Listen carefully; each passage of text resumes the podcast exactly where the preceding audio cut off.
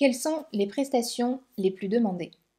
On se retrouve dans une nouvelle vidéo, encore une fois, suite à une question que j'ai reçue par l'une de mes abonnées. Alors concrètement, la question que j'ai reçue, c'est quelles sont les prestations qui te sont les plus demandées? Donc je suppose que concrètement, bah, en fait, c'est les prestations qui m'ont été les plus demandées à moi. Et donc, c'est la question à laquelle je vais répondre dans cette vidéo.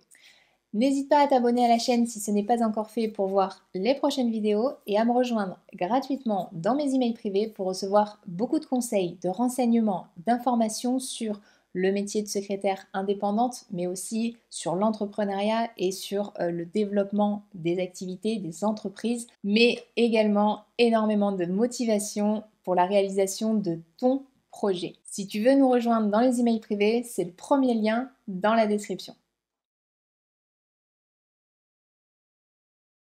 Alors, la question, quelles sont les prestations qui te sont les plus demandées? Alors, concrètement, en 2016, quand je me suis lancée, je n'intervenais que pour les cabinets d'avocats. Donc déjà, les prestations qui m'étaient demandées étaient vraiment délimitées dans le cadre du juridique et donc plus particulièrement des cabinets d'avocats.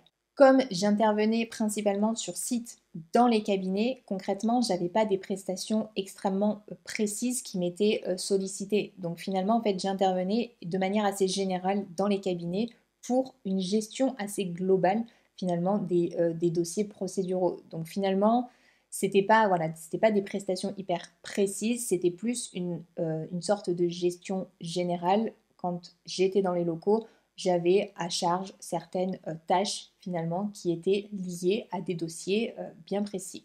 Et donc on pouvait retrouver le suivi des dossiers, les actes, euh, la rédaction d'actes procéduraux, de la rédaction diverse, de la facturation, de la retranscription audio. Je pouvais aussi me retrouver à faire une gestion de standard, mais aussi un accueil physique dans, bah, en fait, dans le cabinet, en fait, tout simplement quand les clients venaient en rendez-vous. Donc bref, il y avait une gestion assez générale dans le cadre de mes interventions dans les cabinets en fait. Parce que c'est vrai qu'on peut pas trop délimiter quand on est au sein euh, d'un cabinet, on se retrouve vite à faire euh, bah, plein de choses diverses et variées et c'est quand même ça aussi qui est assez intéressant, c'est de pas toujours faire la même chose. Donc ça c'est ce que j'aimais beaucoup.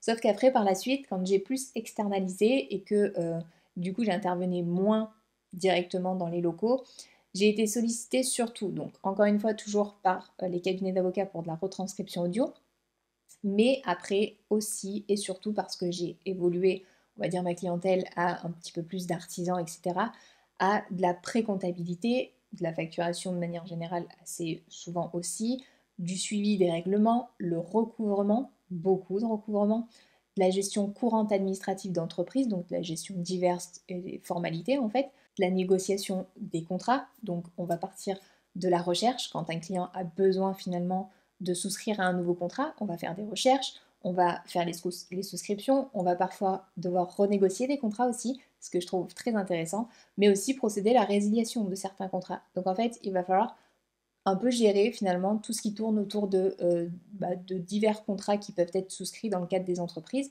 à finalement euh, toutes ces démarches qui peuvent, euh, qui peuvent varier en fonction des besoins finalement de l'activité ou de la situation, du moment en fait finalement de ce que le client peut avoir besoin. On va retrouver aussi bien évidemment de la gestion de mail, euh, les déclarations des chiffres d'affaires des euh, auto-entrepreneurs, donc ça c'est très intéressant. D'ailleurs, il y a des formations là-dessus. Rédaction des devis, établissement, j'ai eu aussi établissement euh, des contrats et des bulletins de salaire pour les particuliers employeurs. Ça c'est quelque chose qui est aussi très sympa à faire. Ça change un petit peu parfois quand voilà, c'est une prestation qui sort un petit peu de l'ordinaire.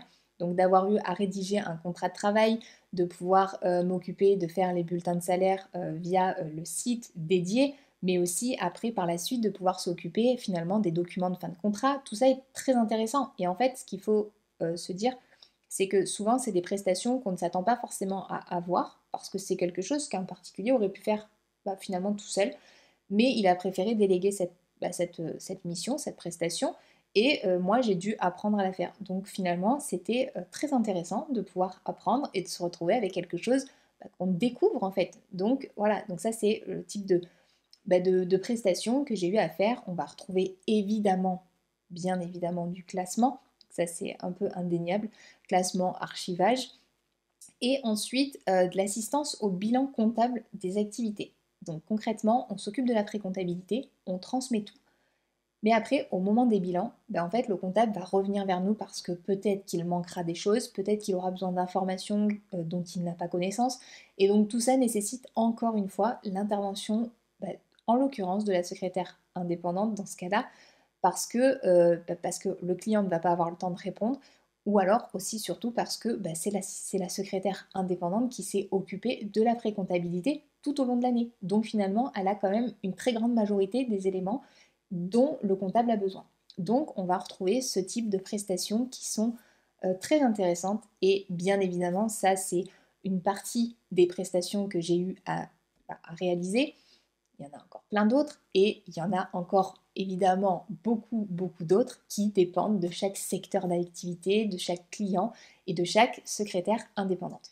J'espère que euh, cette euh, petite liste de prestations que j'ai eu à réaliser euh, bah, t'aura plu. N'hésite pas à partager en commentaire des prestations que toi tu réalises. Pourquoi pas à nous partager ça directement pour peut-être soit donner des idées à d'autres secrétaires indépendantes ou pourquoi pas répondre aussi à la question de ce qu'on a le droit de faire ou ce qu'on n'a pas le droit de faire comme prestation quand on est secrétaire indépendant. Donc n'hésite pas à partager ça avec nous en commentaire. N'oublie pas de t'abonner à la chaîne si ce n'est pas encore fait pour voir les prochaines vidéos et à me rejoindre gratuitement dans mes emails privés pour recevoir beaucoup de conseils, d'informations et de renseignements sur le métier de secrétaire, de secrétaire indépendante, mais aussi sur l'entrepreneuriat et le développement d'une entreprise mais aussi énormément de motivation pour la réalisation de ton projet. A bientôt dans une prochaine vidéo.